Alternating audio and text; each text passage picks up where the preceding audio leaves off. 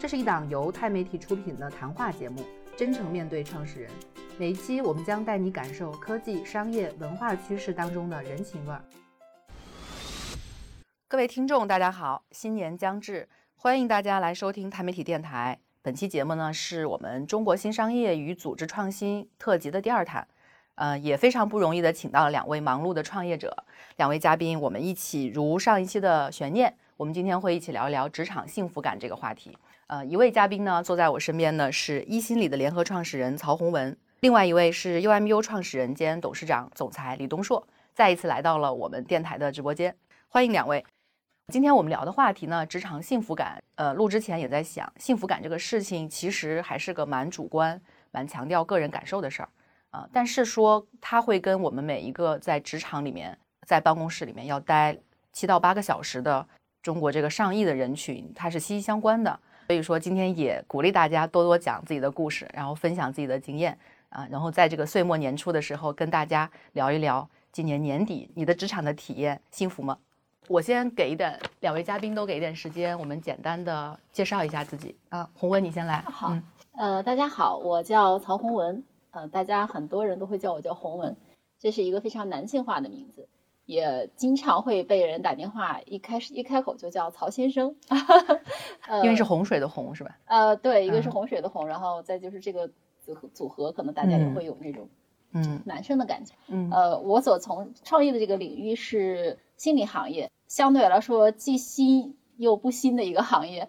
那补充一下，一心理是在二零一五年创办的。嗯，一心理是二零一一年创办的。我加入一心理的时候是在二零一九年。了解。嗯，现在是联合创始人。对，是的。嗯，东硕，你来介绍一下。大家好，我是 UMU 的创始人李东硕啊。那我是在二零一五年的时候创办了 UMU 啊。那在创办 UMU 之前呢，服务于 Google 七年啊，在之前呢，服务于惠普三年啊。所以这个从全球的互联网公司，然后创办了 UMU，到现在呢，就是职业生涯也有。超过十八年的时间啊，那么对我来说也是非常关注职场的幸福感啊，也希望这个在这个过程中去不断的提升职场的幸福感。那现在呢，自己去创业就更有一份肩上的责任。两位老板都是很关注职场幸福感这个话题，真的是一个好消息。呃，我呢是从零九年正式工作到今天是十三年啊，十二年，嗯，十二年多。嗯，洪文和东硕，你们分别。就从职场第一天开始算是工作多少年？我跟你一样，我是零九年，嗯，然后在中财工作，嗯，大约工作一年半的时候正式辞职，嗯，然后辞职之后就自己创业。东硕工作多少年？对，刚才说这个十八年，其实也发现这是第一次计算这个时间，对，竟然有十八年的时间长度，自己也会觉得很感慨啊。那我们回到今年啊。到大家工作十年以上的这样一个时间节点，回顾过去一年，你的总体的幸福感高吗？对，我觉得可能对 UMU 对我个人来说是非常高的，因为在这一年我们在职场的软环境或硬环境方面呢，都做了很多的提升啊。我们过去并没有这个 UMU 的正式的食堂，那我们今年开始试行提供午餐，然后发现非常好之后，一个月之后就变成提供午餐加晚餐。然后这些年一一直提供简单早餐，有了这样的一个三餐的机制呢，我觉得所有的伙伴都会觉得很开心。而且呢，我们还定期搞一些特餐。大餐的时候呢，大家就会五六个人围坐在一张小桌子前，其实大家通过共同这个就餐，也围坐在一起，还很紧密的这种方式一起吃饭。其实我觉得创造了很多的在职场中的互动，所以它不仅仅是让大家。为觉得幸福，对吧？还还是能够让大家在这种职场的更多的互动中建立连接，对吧？消除陌生感和紧张感啊，从而呢也能更好的去开展工作。这个在 Google 的啊重新定义公司的书上看到呢，说拥挤会出创新啊，拥挤会出效率啊，因为拥挤会意味着大家人与人之间的这样的一个物理距离变小了之后呢，会有更紧密的这种合作的关系，所以大家做的其实就比较紧密，并不是用格子间的方式。但是呢，做的紧密之后呢，这个你可以想象，每个人都要呼出一些二氧化碳，对吧？就会产生一些相对来说的这个废气或气体。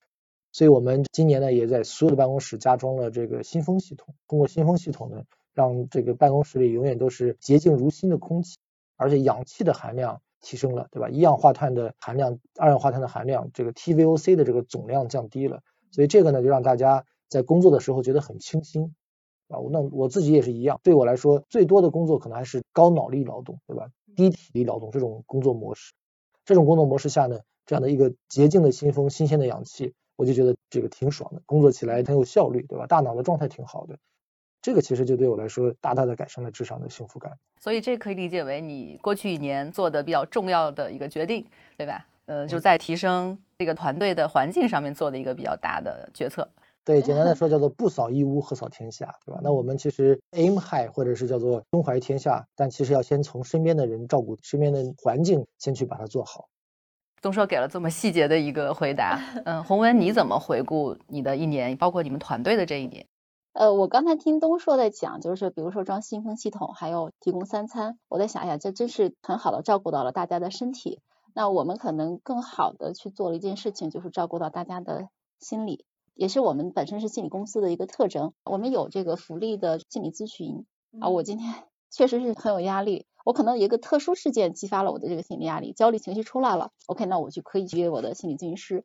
我要强调一下，就是他要支付极低的成本，因为在心理设置当中，他是必须要付费。然后这是我的一个主动行为啊，算是很大的一个福利哦，对，很羡慕，很大一个福利。那每个人都有这个部分的福利，只要我有需求。你我刚才讲的这是应激事件，那还有呢，就是我可以按规律，比如说我就是每周四的下午七点。到八点，我约一个咨询师，那也是这是我们公司提供福利。那比如说你要是去做团建，我们也可也会提供一个什么事情呢？就是让大家在一个小组里面，心理小组。呃，您理解？它是按兴趣分吗？啊，对，就按我的需求分。需求分，对，就解决什么问题来分是吗？啊，对对对，嗯，对，它不是说以服务。我的企业特别明确的需求，说，比如说我今天是破冰啊，这是一种小组，对吧？不是，它没有一个 特基于企业的特别需求的，它就是基于我个人这个需求的一个小组。其实我想，可能和东硕这个想法，可能我们两个想法都是一样的，就是希望能够给员工创造更多的福利。啊，东硕提供的是这个呃三餐，还有很新的环境，对我们提供的是就是心理上的滋养。嗯。我们现在这里坐的这把椅子就是很知名的、舒适度最高的这个专美程序员用的哈。啊，对对，这把椅子是我们定做的，就是这是我们能买到的最便宜的、最好的椅子。就是因为这个椅子是这个 Herman Miller 的，也是全球非常领先的，就是人体工学的椅子的制造商。一般一把他他的一把椅子要一万块钱。我们现在作为一家创业公司还是承受不起的，对。但这把椅子我们拿到了非常非常低的价格，只需要几千块钱，在这个规模上。其实刚才两位讲的还真的是蛮，就不同的创业公司它都会有自己的传统，对吧？你们关注的点也很有意思。是。呃，那两位呢，其实到现在都是创业到了这个零到一阶段已经过去了，呃，创业到了中期吧，可以理解为。那早期，呃，能不能讲讲回到你创业的 day one，或者是 day zero，对吧？day 零。呃，那个时候环境是怎么样的？包括你们冷启动的时候是怎么样一个团队氛围啊？有没有可以分享的？是否体验过创业之苦？就大家通常对于创业这件事情的一个理解，有没有这样的故事？对我，我我不知道，我感觉我应该是比较苦的那个阶段哈。那我先说一下，就是其实我们当时创业的时候那个环境，可能这办公室就跟咱们现在这个录课这么大，就录课室这么大，就这么大，而且呢。呃，为了一个大开间的这样，对一个大开间，对，没有一个什么任何隔间的这样的，而且还没有窗户，所以我在想，可能东叔要到我们那个环境，觉得啊受不了，就完全是一个就是那个叫什么非人性的一个一个工作环境。东硕怎么回忆你创业之初的 经历？在这个创业的第零天的时候，实际上我们就还没有租办公室。那个时候就用，比如说星巴克，或者是这个，有时候用肯德基，因为肯德基公是二十四小时营业的。对，但大家都不知道的是，二十四小时就是在夜间的时候，其实里头有很多流浪汉。对，其实这流浪汉他没有地方去嘛，然后这个营业人员呢也觉得他是这个又不是犯法的，对吧？他就是你并不能把他们赶走，他们也真的会有时候消费。但是呢，他们因为没有可能很长时间不会去洗澡，所以这个十二点之后的肯德基的。当时的味道其实是和大家白天的味道是不一样的。嗯，对，发挥感官想象一下，是吧？呀，刷新我们认知了，这个。对，这个就和那个四点的这个洛杉矶的早晨一样。对，但是这个之后呢，我们就这个租了一个最小的呃筒子间。当时觉得，哎，这个进去不就能办公嘛？但实际上没有考虑到很多事情，比如说这个电压的这个荷载的问题。因为冬天的时候，这个那个屋子便宜的是因为它下面是空的，因为是挑空的这个。大堂上面的这个那一层的房子，所以它就冬天非常冷。它下面整个就是等于和外界是接接触的，又有窗户，对吧？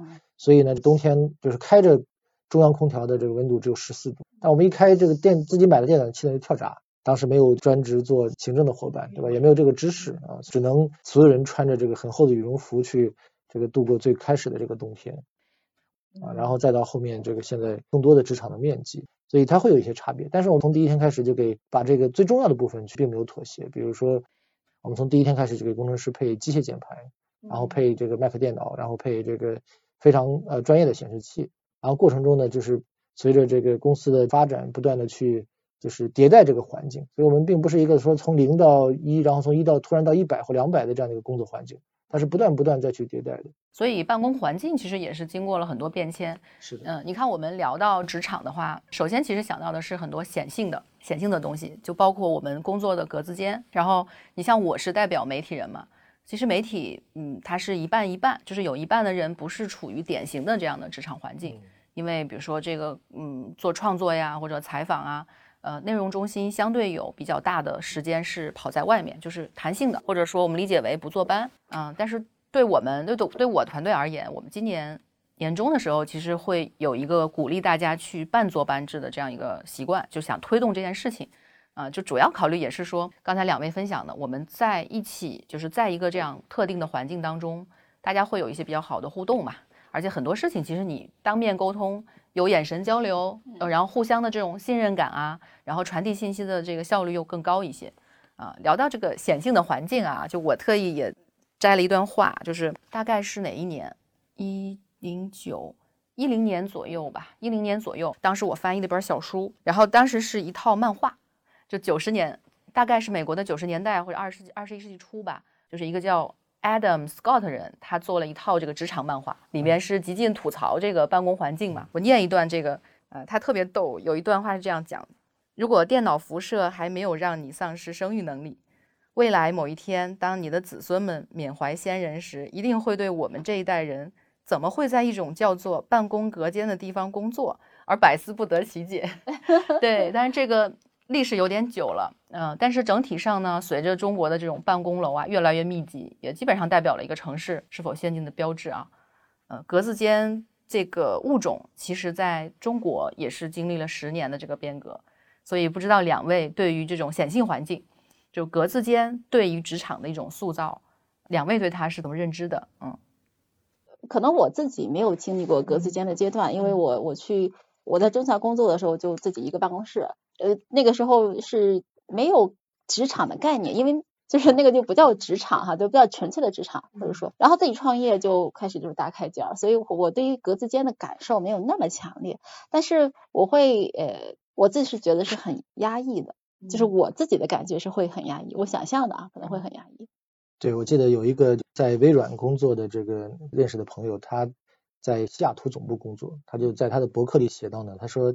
在这个西雅图工作，这个的成功的定义啊，第一层呢是你能够有一个靠窗的位置，因为靠窗的视野好，幸福感高一些，对，幸福感很高，因为外面是草地，是郁郁葱葱的这个树林啊，是这个小的湖泊，然后这个幸福感就很很高嘛。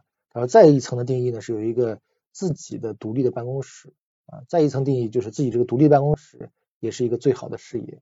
啊，所以他觉得这在职场中就已经是一个是让人觉得非常向往显性的就外在的一个里程碑了。所以我觉得这也反映了一种职场里的一种文化，对吧？一般来说，在传统的职场中，就是经理人会有一个独立的办公室，对吧？因为他可能有些会议或者有一些相对来说私密的沟通。第二个，这样对他来说提升他的时间效率嘛，我觉得也无可厚非。第二个呢，就是企业的格子间，就是从大大小小的这个面积，然后又回到了。是纯开放式的，对吧？然后呢，我觉得是经历了一些思考的，因为这里面确实是无论是物理空间的隔板啊，也无论是这个现实中人与人之间的距离啊，交流的这些机会，其实构建了一个人的职场的压力感和职场的这种幸福感。所以其实职场的这个设计是有一种空间心理学在背后支撑的。呃，第一个呢，就是大家需要彼此连接，就是有的大的公司，就是每个人其实有很大的独立的一个格子间面积。所有的连接都发生在会议室里面，但会议室的连接就太正式了。然后呢，茶水间呢又变成了一个小道消息流传的地方，比较私密了，对吧？是讲八卦的地方。对，实际上就是动物也是在喝水的水源处分享一些信息，对不对？对对对对呀，是 Waterhole 是一个很重要的一个这个大家去交流信息的一个地方嘛，所以它有很好的一个隐喻。另一方面呢，就是大家坐得很紧呢，其实彼此之间又没有什么私密感。我有个笑话，就是我们今年为这个工程师提供了新一代的显示器，就是 4K 三十一寸的这个无蓝光的高端显示器。呃，刚开始找几个工程师去试用的时候，我就跑过去看，我说，哎，怎么样，好不好用？他们说特别棒，这个对写代码特别方便，然后可以开好多个窗口。后来我就问他们旁边的一位产品经理，哎，我说这个你要不要也赶紧换一个？他说我不换。我说你为什么这么有骨气不换这个显示器？他说我要换了的话，我在屏幕上微信的聊天别人都会看到的。这太高清了是吧？因为首先屏幕很大嘛，防隐私，对它很大，对，所以这个。对他来说呢，这个他说我现在这二十七寸的就可以了，对，也已经很大了。所以大家其实上班的时候，即使有电脑，有电脑上有微信，都还是习惯于在手机上。所以我见过一个极端的工程师，是一台大的显示器，旁边一个 iPad，在旁边放了个手机支架，所以三个上面的屏幕有三个不同的这个作用和目的。所以呢，这个隔间其实既代表了连接，又代表了一种就是相对的隐私感。但是当这个隔间小到只有一米的时候，其实你连桌子都伸不开了，有点像坐在一个虚拟的监狱环境嘛。对 对对，其实对很多女员工啊，就是女性，甚其实这也不分男性女性了，大家会把这个格子间当成一个小的空间。是的，比如可以放一些跟自己有关的纪念意义的物品啊，然后包括什么日历啊，或一些小绿植，因为这一块是会让你有一定的归属感啊。对，就是关于它的吐槽很多。但是其实主场环境，其实大家一直在迭代和优化它。对，所以我们就找到了一个很有效的方法，就是我们做了二十一间一平米到两平米之间的这，就是独立的小办公室，大家可以这个通过日历来去预定这些小格子间。然后呢，两种用法，一种是非常安静的，在里面去读会儿书或者写一个方案，解决一个难题；要么呢，他们就是这个直接在里面去开电话会议或者视频会议，然后客户或者和合作伙伴进行沟通。也是一种混合式办公嘛，根据自己的情况，有的人就会在不同时段去用哪些房间。对，所以你看，不同岗位的不同工种的员工，他的需求是多元的，而且员工想什么跟老板认为什么是好的，他中间也是会有差异的，也需要去找平衡。太大了，这个。对，所以两位能不能回忆一下，在去年啊，去年疫情来袭的时候，在家办公就成为一个。主题词，我不知道这个心理咨询师是怎么样在家办公，以及产品经理和工程师们是怎么样在家办公的。呃，首先啊，因为我们经理是一个线上平台为主的，我们百分之八十的咨询是发生在线上的，所以它就是相当于是它不需要跳出这个环境。那其实对于我们大多数咨询师来说，他并不陌生，我用一个线上的工具去工作，对吧？这是第一点。那第二点呢，就是有部分工这个咨询师可能会有自己一个。家之外的一个办公环境，但是也有很多咨询师一般叫工作室。哎，对对，工作室。我们自己虽然在七个城市也有自己的工作室，也那当然也有老师就是说他是线上的，但是他也仍然喜欢去我们工作室去工作的，有这样的咨询师。呃，但是还是有很多咨询师就是他会在自己的这个家里的范围里面有一个单独的书房，是就是让他来做工作用的，就是做咨询也好，呃，我们讲这个督导也好，学习也好，anyway。有专门的一个环境，所以我觉得其实对于咨询师来说还好啊。但我们这个行业里面，其实因为我们是个互联网平台啊，就是它不是只有咨询师，就咨询师是我们这个很重要的一部分。对对对对对，还有其他的就是这个工程师啊，对吧？我们最主要的人员是运营这块的。那运营呢，以前的时候为什么要求大家聚在一起去上班？那肯定是因为我可以碰撞出更多的点子来。我怎么能够把这个？心理的知识科普给更多的人，对吧？这是一个运营的很重要的一方面。那这个疫情期间啊，大家就觉得，哎呀，怎么？因为没有一个共同的环境了，说我就坐在这儿啊，我就喊一声，就是恨不能大家一块儿开会，然后赶紧就我说一个事什么事情，我都不用特意去告诉大家，大家就知道了的这么一个感觉。那其实刚开始是运营岗位的同学是相对来说感到困难的。嗯，对，我觉得我还是挺怀念在职场面对面的日子。在疫情期间就是这样的一个心态，就对我来说，我觉得就面对面会很多的这个人与人之间的微妙的这些肢体语言，对吧？情绪的表达的和理解的机会啊，而视频会议呢，大家其实是有些信息是丢掉的，嗯，还有一点呢，就是在视频会议里头呢，沟通的时候，其实你看起来眼睛在屏幕上，实际上大家可能还在看着邮件或者还在看着一些消息，时候就会不专心。但你面对面的时候，大家只要是不是拿着手机，不是拿着电脑，对，还是有机会去构建一个谈话的、交流的、碰撞的时刻的，对吧？所以我觉得，如果这份工作是涉及到很多协作，而这个协作呢，又是需要很多创意和灵感，我觉得面对面好像是必不可少的。如果这份工作今天就是相对来说像处理订单或者处理发票，就是比较标准化，对吧？比较多的流程化的工作，确实我觉得在家办公可能比在职场办公来说，至少还省了上下班的通勤时间，而且还给了自己一些。比如说累了还能在沙发上休息一会儿的这种机会，对吧？他可能会更放松下来。所以我觉得现在全球的一个很大的趋势就是混合式职场，而中国因为疫情抗疫非常的有效，目前我觉得我们并没有走向这个混合式职场这一步。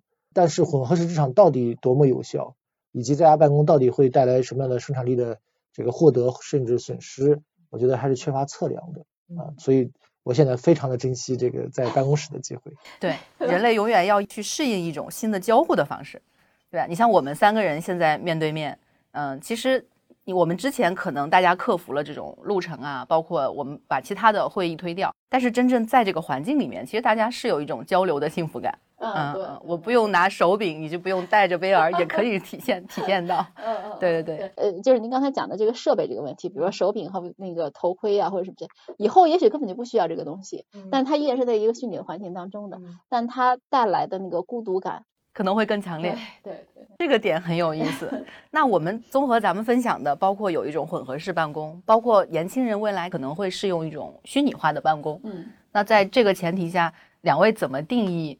幸福感和安全感这个概念是不是会发生内涵外延上的一些变化？我会觉得说安全感它有一些，当然可能这个心理学的观点哈，就是有一些它的养育过程当中培养的安全感这是一定的。所以我们今天为什么要强调什么？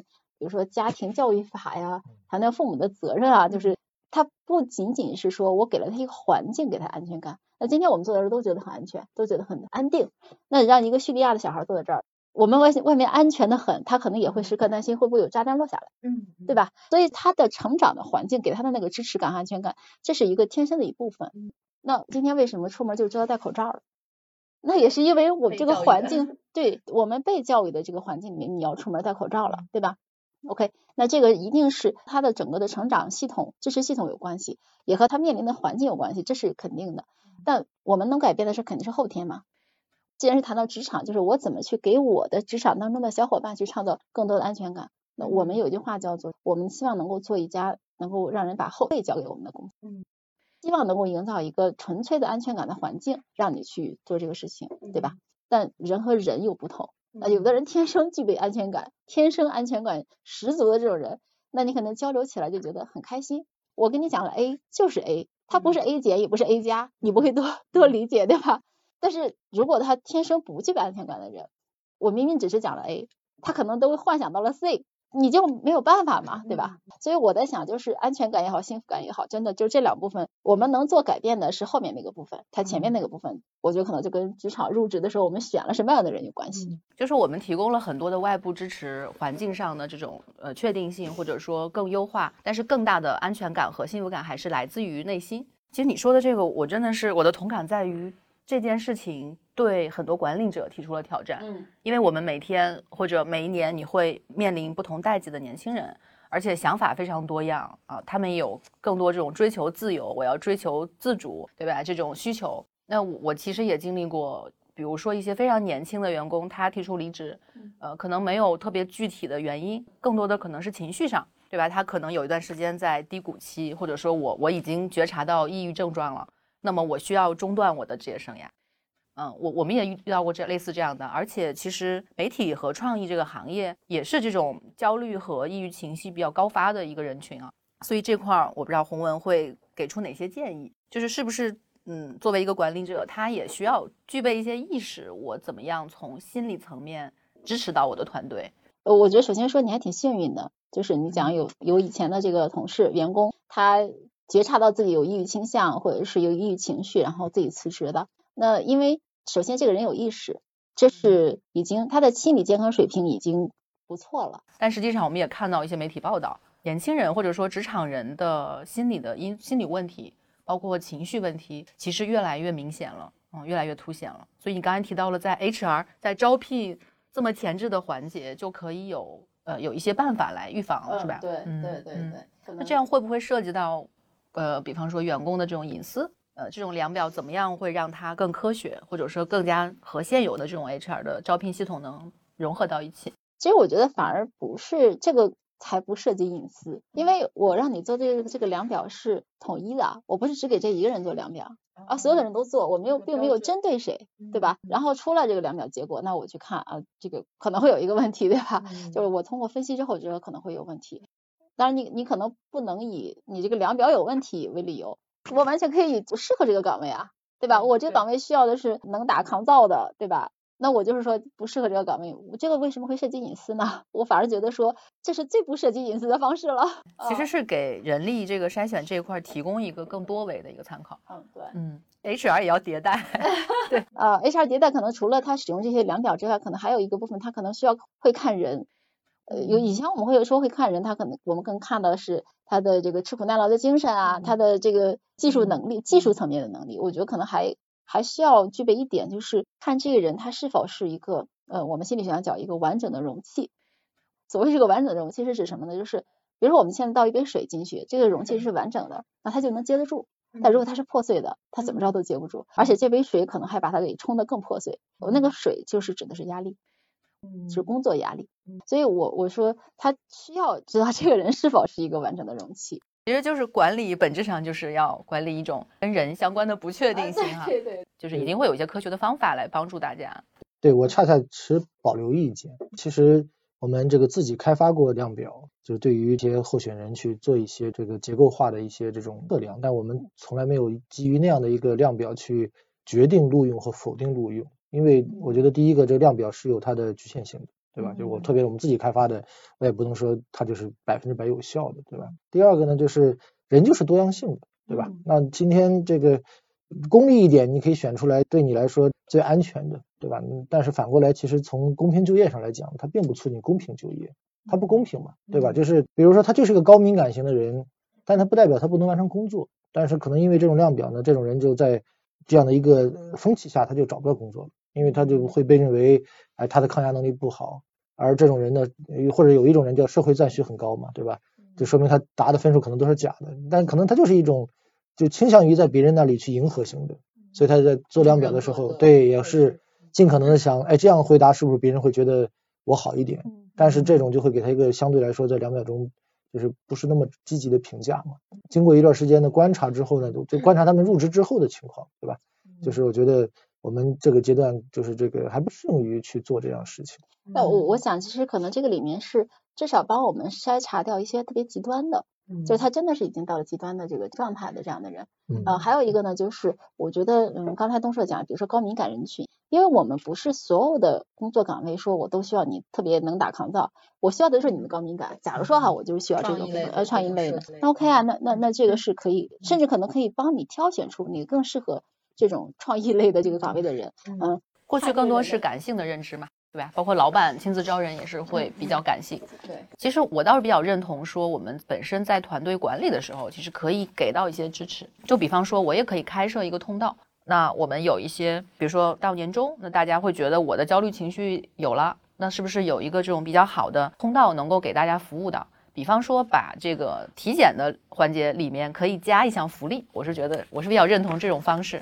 就是我以一种福利的方式来支持到员工，那么大家可能心理上也不排斥这样的做法，或者你可以自由选择。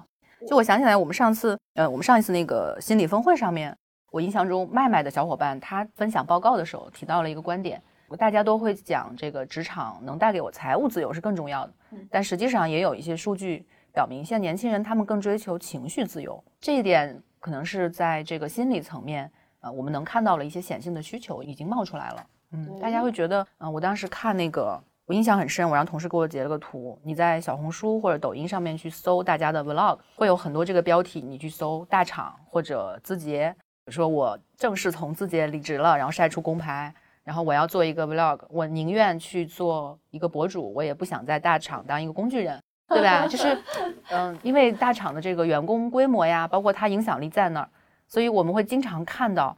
大家关于情绪不自由的 这个这个叫什么媒体上的一种分享，当然它不代表绝大多数人，但是这个现象非常明显了。啊，不知道两位有没有感知？对，以及怎么样我们去让团队的每一个人能够实现情绪自由？你觉得这个事情重要吗？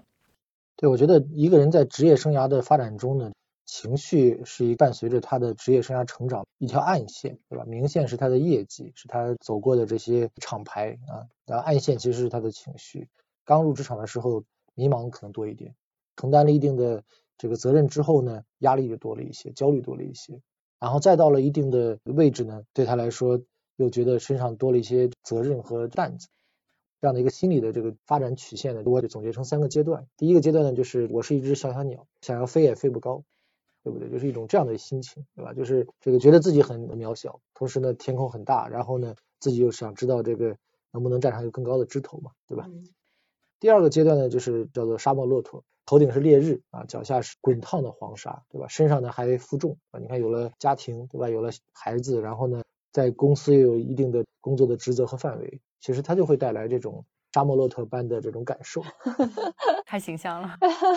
第三阶段呢，就是是鲸鱼啊，就在海洋中这个最长寿的生物之一就是鲸鱼。鲸鱼基本上都是在明朝、清朝出生的，活到现在。啊，他们岁数都是几百岁啊！这里知识点好多。对，当然有条鲨鱼刚刚被科学家做这个碳的同位素测定，然后它活了五百多岁了，它是应该是明朝这个鲨鱼。对，为什么呢？因为它没有生存压力，就它没有生存压力的时候，它根本就不会出现衰老的问题。鲸鱼是对应哪个阶段呢？我觉得就是情绪自由，对吧？当你情绪自由的时候，你就没有这种压力感。所以我们把痛苦这个词拆开看，对吧？痛苦这个词前面是痛，英语是 pain，对吧？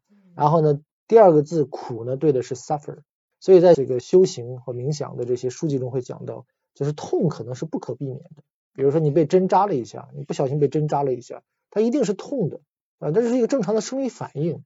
但是你会不会为它 suffer，会不会为这个事情而受苦，或者被心理折磨，对吧？这是一种你的这个选择嘛。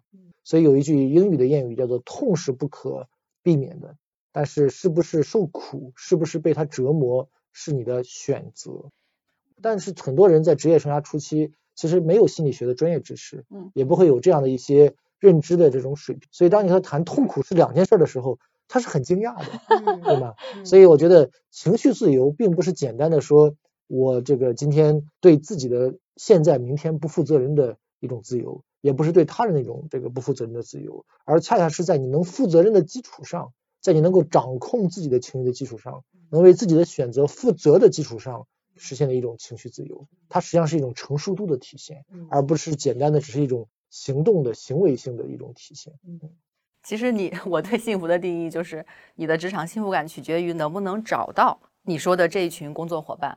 这个来说，还真的是它是一个过程式的，它需要时间以及蛮挑战的。就你能找到说相对能够有自我知觉，能够有自我意识，然后还能。有这个承担，有担当，对吧？这个很多公司也会把这些关键词写在我的招聘手册呀，写在我企业文化里。对，所以我也把职场幸福就是分了三个阶段。就第一个阶段，职场幸福呢，就是是有一些职场上的这种巅峰时刻，比如说涨工资了，对吧？对。比如说这个上台领奖啊，比如说得到了这个同伴的好评，或者公司组组织了一次 outing，对吧？一起出去玩去了，就这些都是一些 peak time，有一些这种巅峰时刻，这种体验呢会给你带来瞬时的。幸福感那，团队一起聚餐吃的很开心，或者甚至喝的酩酊大醉，这都是一种这个瞬时体验。但这种瞬时体验它会消失的，对吧？它当你第二周回来之后，这件事就过去了。如果你单纯的追求巅峰体验的话，它会让你陷入到一种新的焦虑感。比如说你追求涨工资，可能职场早期会涨得快一点。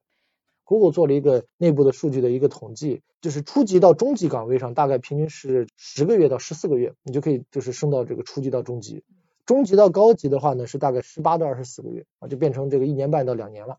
然后呢，高级到这个再到下一级的话呢，基本上是要三十个月啊，甚至到无限大，就很多人就停在这个上不去了，对吧？所以如果你把这个升职或者加薪作为一个简单的一个职场目标的话，这种幸福感是很差的，因为它后面越越来越往后时间越长，而且这种即时回馈性越差，对吧？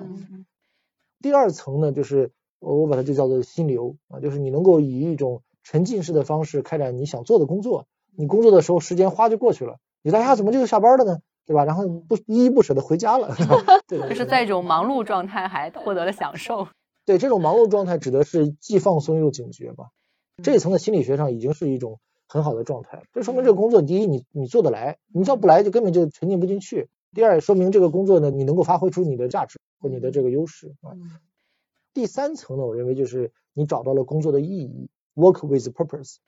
你觉得有这种意义感的时候呢，他就不容易有现实中的或眼前的这种焦虑感，因为他的这种目标感会更长更强，对吧？所以我觉得每个人其实都在职场中经历这三个阶段。其实我也想跟两位分享的是，我们过去十年互联网行业啊，就或者说新经济突飞猛进，那。本身包括也带来了一些工程师文化呀，对吧？程序员文化，包括说我的这个竞争文化。你记得外卖行业呀，什么动共享单车行业，都会有这种强大的，我去雇几百个自呃大学生，然后大家一起去 PK 这个地推啊，因为那个时候是处于高度竞争的这个环境。那整体上你们有没有观察，就是互联网行业给中国的这种职场生态，它到底带来了什么样的变化？我的合伙人啊，黄伟强他讲过一个词儿，我觉得挺对的。叫做可能今年算是互联网的去魅化元年，去就是去除的去，这个魅就是这个鬼魅的魅啊，对对对，魅力的魅，就是去魅化元年。就是我们之前讲互联网一一提起来互联网大厂，好像就意味着说旱涝保收哦，意味着说我这辈子就高薪稳定，类似于这个意思。包括互联网的扩张的方式，大家就觉得说，哎呀，先亏钱先怎么样，就可能还挺多这个，就是很认可这种方式的。但可能从今年开始。一个是一一直在裁员造成的，大家对于这个大厂的这种感受哈，哦对对对，然后另外一个就是运营模式它是否真的科学健康持续，就大家也都认识到了这一点，所以可能就是叫去魅元年哈。那我们如果在反思，就是这个十年互联网给我们呃就是职场环境带带来什么改变的话，我觉得我看到的还挺好的，比如说平等、扁平化啊，对扁平化，对吧？我觉得互联网总体上是一种后育文，它不是一个先育文。后育文化指的就是相对来说，年轻人就是他们掌握的新的技术，然后呢来创造了一种新的生产力、新的商业模式，对吧？所以这种时候，如果你是一位互联网工作了三十年这个长者，可能在传统企业这是无比受尊重的。哦，对。对，但在互联网别说三十年了，对吧？十三年都是老人，对不 对？所以我觉得这个是典型的后裔文化的特征嘛，对不对？所以这个其实后裔文化是对年轻人特别友好的，因为你进去之后，这个年纪越大的可能越越不被看好，对吧？越年轻越好，可能实习生是最性感的，对吧？对，第二个就是这个大家岁数比较相近，你看这些大厂其实年龄平均就是在二十六、二十七、二十八、二十九，就这么平均的岁数进。最有活力的。对，没有人会来说嘲笑你是个小孩儿，大家觉得是平等的嘛？这个平等首先是一种年龄的或者是辈分的平等，对吧？第三个呢，就是当这个行业相对资本化强的时候呢，啊有资本退出的这个时间要求，进而把一切都要加速，对吧？所以看起来就是有这种速度感。所以我们之前定义这个互联网创业或者黄金十年，嗯，其实黄金这个背后其实也是有很多牺牲的，包括我们有一些这种短，多少会有一些短期主义，去追求这个目标导向啊，追求这个快速的流量啊，追求这种恶性的竞争，嗯，确实有一些，但实际上呢。呃，一个是大的经济的这个趋势，其实大家坐下来，其实开始沉淀，就反而说我过去的那套玩法，当红利将近的时候，那我得回来看一看行业里面什么 know how 是我可以再抓住的机会啊。其实这个其实也对人才也会是一种塑造，整个行业会回归到价值规律本身上去，对吧？那过去的一些泡沫和溢价，就在过程中可能会被刺破。那反过来呢，就是尊重价值规律的、尊重价值创造的企业就会跑得出来，嗯。最近字节跳动其实在这个架构上有一个很重要的变化，就它裁撤了一个部门。但是我们当时看也不知道这个人才发展中心这个部门是什么样一个角色啊？就问了内部的这个小伙伴，他们内部是叫一个 C O E 的专家培训，是一个培训职能的一个部门。就为什么大厂会在这个关键时刻把人才发展这个部门撤销了，然后下放到了业务部门？所以东硕作为这个呃人力培训的专家，你怎么看这个事情？如果我们用阿米巴模型来去思考这个企业，每一个 BU 都是一个独立的经营单元的话，那相当于这个经营单元被董事会或者被这个 CEO 把它给 cut 掉了，对吧？把它给切掉了啊，因为他觉得你这样的一个经营单元本身空转的是有很多成本的。第二，你的这个成本不说，你越努力还影响了业务部门啊，其实影响了生产，对吧？影响了创造那为什么还要去保留这样的部门，对吧？所以我觉得从看到的信息是这样的。所以这个部门它原本是要为各个业务线赋能，是这样一个角色，是吧？它是属于总部的这样的一个职能部门啊，它会为这个它的就是下面的这些二级的或者是 BU 性的来去提供这个支持和服务。所以我觉得这里面就是提醒职场人，也提醒我们创业者，对吧？就是大家在工作的时候，还是应该以价值为导向，对吧？而不是只是你看又过了一年，所以拿到年终奖，对吧？或者是又过了一年，我们看起来挺忙的啊，或者是你看我的这个工作做了这么长时间的培训，今年全公司花了一万个小时参加培训，好，明年我们搞两万个小时的培训。当你不能衡量结果的时候，就只能衡量时间长度，对吧？这就像在学校里面毕业的时候，你拿到一个是学历证书，证明有四年的学习经历。但是并不是一个能力证书，对吧？他证明不了能力的时候，只能给你一个学习经历的证书，对吧？所以我觉得这也提醒我们，就是在工作的时候，不能只是简单的以过程中的这种努力，对吧？或者是哎，你看我工作挺忙的，我在加班，或者是我周末也甚至在工作，所以这个我就应该怎么怎么样，对吧？或者反过来呢，这个整个公司都挺忙的，所以这个公司就挺好的。其实这些都不是价值判断，对吧？都是一种。